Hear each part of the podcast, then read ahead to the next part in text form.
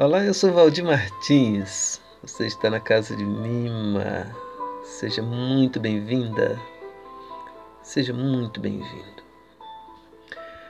Ainda sobre a oração, é importante perceber que, mesmo se tratando de relacionamento com Deus, em absoluto irá representar afastamento das pessoas e das circunstâncias do cotidiano.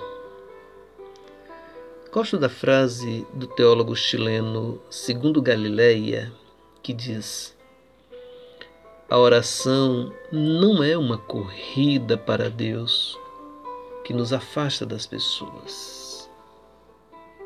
E aqui reside uma grande verdade.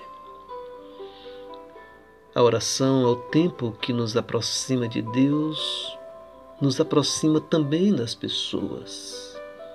Nos ajuda a olhar para os outros com mais compaixão, com mais empatia e, consequentemente, nos ajuda a olhar para nós próprios com a consciência das nossas limitações.